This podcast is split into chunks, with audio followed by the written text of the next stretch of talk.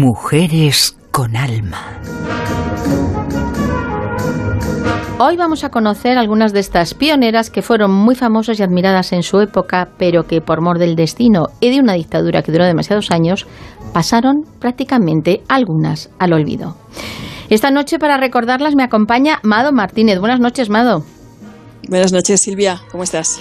Bueno, recientemente, hija que no paras, has participado en un curioso y atractivo proyecto llamado Pena Negra, coordinado por María Zaragoza, donde varios autores, pues recordáis, figuras relevantes en el mundo artístico de nuestro país y le dais ahí vuestro toque especial. En tu caso, se trata de Teresita Saavedra. ¿Cómo llegó a ti el conocimiento de, de esta mujer? Porque yo te reconozco que no tenía ni idea. Bueno, pues es que la antología de relatos pena negra fue muy curioso, porque yo recibí en mi casa un día un sobre negro, pero así al estilo Harry Potter. Eh, muy curioso que yo no tenía remitente y de repente pues cuando yo mm, digo lo abro no lo abro será una carta de Antrax y cuando lo abrí era una invitación a indagar en la figura de, Teresita Saavedra, una invitación que me hacía María Zaragoza, que es la coordinadora de la antología y la editorial In Limbo Ediciones, para ahondar en la figura de, Teresita Saavedra. Ese era el reto que me proponían y escribir un relato fantástico inspirado en su figura. Y no fue fácil, ¿eh? porque Teresita Saavedra se sabe muy poco y me tocó entrar en archivos de la Biblioteca Nacional de España para, para intentar componer un poco las piezas del puzzle de, su vida. Y, bueno, así como fue como una serie de escritores, pues me acompañan también Isabel del Río, Juan Soto Ibars, Jimena Sabadú, entre otros. Pues fuimos ahondando cada uno en la figura que nos tocó, ¿no? A mí me tocó Teresita Saavedra y debo decir que para mí fue una revelación. Bueno, Teresita o Teresa ha pasado a la historia como la primera mujer en Europa en vestir con un frat gracias a la obra El príncipe del carnaval. Pero vamos a ir poco a poco. Luego vamos a desgranar el porqué. Ella nació eh, finalizando el siglo XIX y más o menos pudo vivir la evolución ¿no? de la mujer durante el siglo XX, unos cambios como muy convulsos. Yo no sé cómo, cómo llegó ella a relativizar todo esto. Además que esta mujer vivió 100 años. Nació en el 1894 y murió en el 1984. Realmente lo vivió todo. El final, la república, la guerra, la dictadura franquista. Ella vivió toda esa transformación. Tuvo una época de muchísimo esplendor antes de la, de la guerra civil española. Fue una cantante y actriz de teatro que revolucionó realmente el escenario del Teatro Victoria, que es ese teatro en el que el rey Alfonso XIII decía que se sentía como si estuviera en un teatro londinense un teatro que en su primera etapa pues se dedicó al género de la opereta, ¿no? Y que entre sus éxitos más sonados, colgando el cartel de, de, lleno, ¿no? Estuvo lustros, lustros eh, representando esta, esta obra, El Príncipe Carnaval, que es un ensayo de revista parisiense, que, que, bueno, con letra de Juan José Cadenas, que fue quien, quien lo adoptó, y fue una revolución porque tuvieron la excelente subversiva idea de elegir a una mujer a Teresita para interpretar el papel de un hombre, a la bella Teresita Saavedra, que fue la primera mujer de Europa en subirse a un escenario vestida de frac. Imagino que, ella, pues claro, cautivaría tanto a hombres como a mujeres, ¿no? En su papel de, de mujer a los hombres y así vestida de frac, pues sería muy, muy seductor para, para las mujeres. ¿Cómo definirías tú un poco la personalidad de, de, de Teresa? ¿A ella le gustaba tener ese morbo andrógino? Me encantaba. Y además era una persona a la que le gustaba escribir. Fíjate, ella lo que decía, decíamos antes, que qué épocas ha pasado esta mujer, ¿no? Ella le decía a los periodistas que la, que la entrevistaban que a ella le habría encantado dedicarse a escribir, a ser periodista como ellos y a escribir poesía, porque de hecho algunos versos escribía, pero siempre los rompía porque pensaba que ella decía, si yo hubiera sido hombre, decía, si yo hubiera sido hombre, me habría dedicado a escribir, a ser periodista. que hay que entender que esta época vivió en una época en la que la mujer tenía acceso a la universidad por primera vez en 1910. O sea, llevaba solamente una década la mujer teniendo ese privilegio de poder acceder a la universidad, a los estudios. A ella le había tocado una época muy dura y cuando la retrataban y la llevaban a hacer eh, fotos de revista, porque ya era tan famosa que, en las revistas de, de, sociedad de la época, que Lola no es un invento de ahora, estas cosas ya existían antes, que si Teresita se está bañando en las playas de San Sebastián, que si Teresita está de vacaciones no sé qué, que si tal, pues mmm, también la retrataban conduciendo coches por el retiro, por Madrid, por no sé qué, ¿no? Pues le pegaban bocinazos porque era una mujer, porque no sé qué, porque no sé cuántos, al tiempo que decían, bueno, no está mal que haya una chofer mujer mientras siga llevando las sedas, los collares, los no sé qué. E, ese tipo de comentarios ya. tenía que soportar esta, esta mujer. Pero los periódicos y revistas de la época la retrataban como un chavalín elegante, apetitoso, que despertaba simpatías entre numerosas damas y caballeros modernizados, ¿no? Porque Teresita con su traje de príncipe viajero, ¿no? que era el papel que interpretaba, hizo más conquistas que Don Juan, y mejores, porque hombres y mujeres se rendían con pleitesía a sus, a sus pies, era ella, y aparecía en el escenario con su frac, haciendo estragos en el escenario, y decían que jadeaban al verla.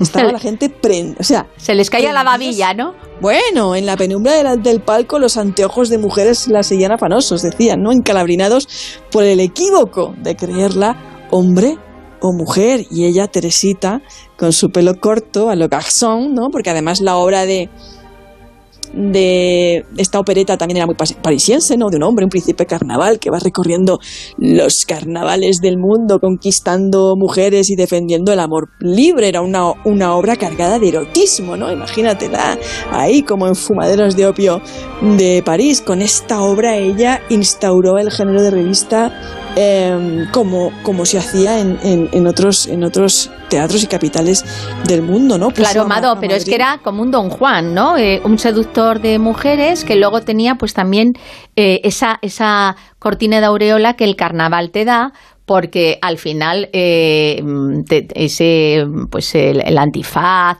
o ir un poco disfrazado te da la posibilidad de, de, también del libertinaje, ¿no? Porque por, por muchas normas sociales que hubiese durante el año en el carnaval se permitía todo se permitía todo. Y decían de ella que era una mujer enamorada como una mujer y deseada como un hombre. Y que volvía tarumba a las espectadoras. Una mujer dijo una noche, según una de las crónicas periodistas, no me enamoraré hasta que no conozca a un hombre como Teresita Saavedra. Y un hombre al que acusaban de tendencias sexuales nefastas, no sé, nefandas para la época, uh -huh. eh, se justificaba diciendo, ¿qué quieres? Yo empecé enamorándome de Teresita Saavedra. ¿no? Ella, esta era la crónica de, Juan Ferragut, o sea, era un hombre un efebo luminoso con el frac, el smoking, reina de aquellas noches en el Teatro Victoria, noches de espuma, de champán, brillo de joyas, miradas furtigas, eh, pues con todo ese ambiente fue con el que yo me animé un poco a soñar y a elucubrar en ese relato que escribí sobre Teresita Saavedra. Bueno, un, rela un relato que la verdad es que pues eso es muy muy a, a, tu estilo que siempre das ahí con ese con ese puntito en el que te hace viajar y te hace imaginar. Ella, como dices, una celebrity, era una celebrity de, de, la época, que algunos me imagino que envidiaban, otros admiraban, pero claro, en el mundo del artisteo, mmm, por un lado está la posibilidad de que te da mucha libertad, mucha válvula de escape, para que la mujer pueda ser un poco más libre, pero por otro socialmente, cuando ya vas en tu ritmo del día a día, pues eres muy, muy criticada. Pero claro, eh, lo que ella vivió, yo creo que sí le dio esa, esas opciones de, de libertad, ¿no? Incluso ella en alguna ocasión decía, si yo no hubiese sido tan discreta, madre mía, lo que yo podría haber contado, porque claro, ella en este Teatro Reina Victoria, donde se sentía como en su casa el rey Alfonso XIII, pues iba a verle todo tipo de personas, ¿no? Eh, que me imagino que intentarían seducirla. Esta mujer se codeó con la flor innata de la sociedad capitalina de la época pero con la flor innata, o sea, tiene o tenía en su baúl de recuerdos, por así decirlo, todo tipo de, de fotografías, de autógrafos, de recuerdos de esa época de, de esplendor, esa época dorada que, vivió Teresita Saavedra, pero siempre, siempre, siempre fue sumamente discreta con su vida personal hasta el fin, hasta el final de sus días. Sí, sí. Ella, eh, además de actuar en el Reina Victoria, ¿sabes si tuvo alguna trayectoria artística en otros teatros fuera de España? Sí.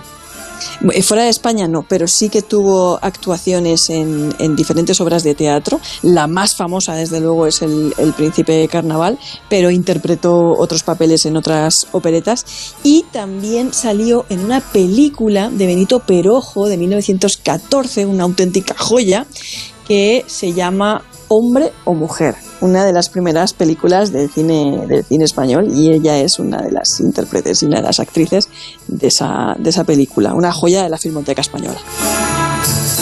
Y ya que tanto hemos estado hablando de la obra El Príncipe Carnaval, vamos a cerrar los ojos para escuchar a la gran Teresita Saavedra con la canción que le hizo famosa.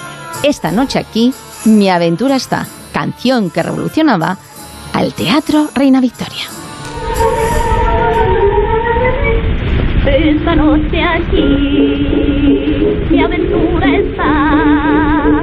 Verme prometió, se lo dijo así, ya mi vida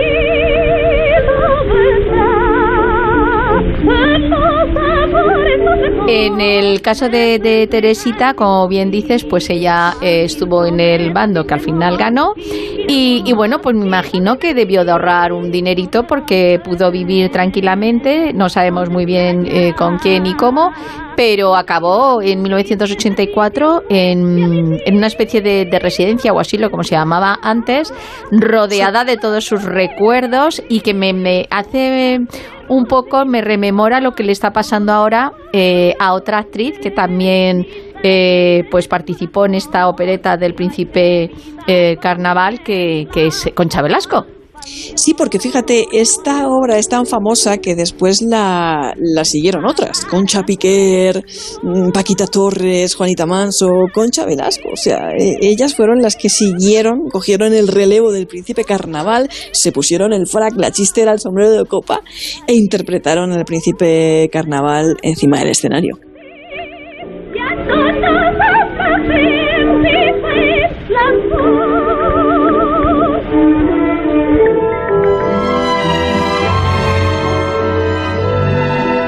En Pera Negra, además de, todos estos relatos que os acabamos de comentar que hacen referencia a Tina de Jarque o a Teresita Saavedra, que es el relato de, Mado, pues eh, también está, por ejemplo, La Belladorita, que triunfó en Barcelona, que además ahí hacen, voy a hacer, voy a hacer un pequeño spoiler, eh, porque tocan también cosas del misterio, y hay una ouija, bueno, está la cosa muy interesante.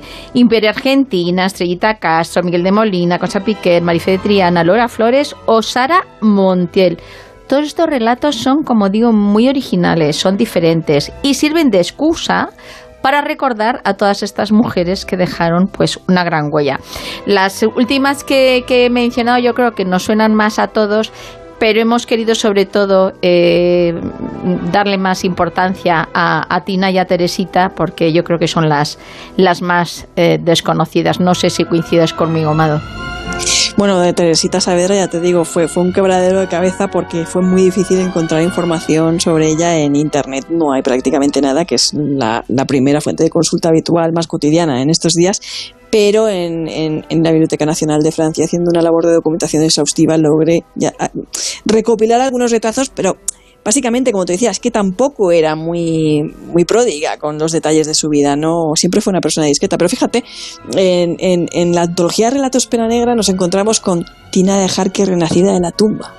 O sea, con eso podemos soñar cuando, cuando, cuando escribimos relato de género fantástico, ¿no? que son los relatos de la antología de Pena Negra y, y, y, rescatando a estos personajes. Podemos encontrar a Teresita Saavedra en el papel de príncipe carnaval recorriendo el mundo, conquistando damas ¿no? y, y haciendo algo que no vamos a decir el spoiler. Pero podemos encontrar el baúl de Concha Piquer en el gabinete de curiosidades y prodigios Cañí, la oscura infancia de Miguel Molina, las visiones de Lola Flores, de Lola Flores en, en una bola de cristal, la hermana muerta clavadita Imperio Argentina, una sesión de Ouija, tú lo has dicho, para, para llamar a la bella Dorita o, la esencia de Marife de Triana en locales queer, ¿no? O, Sara Montiel y la visión de la otra en el espejo. Son diez relatos demenciales, de verdad.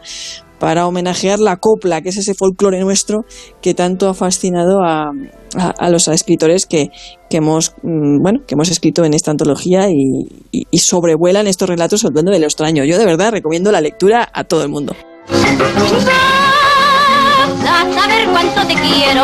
Estamos escuchando a la mismísima Tina Harke en la película Carnes Fieras. Y el caso de Tina Harke es un relato que os invitamos a descubrir este personaje, porque ella fue una de las primeras actrices que incluso en las revistas que ella hacía, los vodeviles, pues fue de las primeras mujeres que se desnudaba en el escenario. Así que imaginaros el escándalo. Y además, pues también tuvo mucho éxito con los hombres. Y bueno, pues eh, ella tuvo ahí durante la guerra civil bastantes problemas, porque por un lado los, los anarquistas pensaban como que ella actuaba para, para los de la derecha, los de la derecha tampoco es que la protegían mucho. Y en un momento dado, ella incluso intentó huir. Y hubo un robo, la pillaron. Bueno, el caso es que terminó fatal fatal, fatal, y os invito desde luego a descubrir este personaje y a escucharlo. Bueno, misterio, humor, imaginación y mucho folclore, que, es de lo que se trata. Hay mucho artisteo para recordar quiénes eran estos personajes que además fueron bastante revolucionarios en su época. Muchas gracias, Mado, por contarnos quién fue Teresita Saavedra. Ha sido un placer, como siempre. Muchísimas gracias a ti, Silvia. Bueno, hoy los protagonistas, como habéis visto, han sido mujeres con alma al margen de la sociedad. La verdad es que estas mujeres que fueron del siglo XIX a caballo al siglo XX, fueron unas auténticas revolucionarias. Ya sabéis, en ese libro Pena Negra podéis encontrar sus historias, los relatos imaginativos de estas autoras y sobre todo, sobre todo, descubrir estos personajes que desde luego fueron muy singulares, muy atrevidos y chicas realmente muy adelantadas a su tiempo.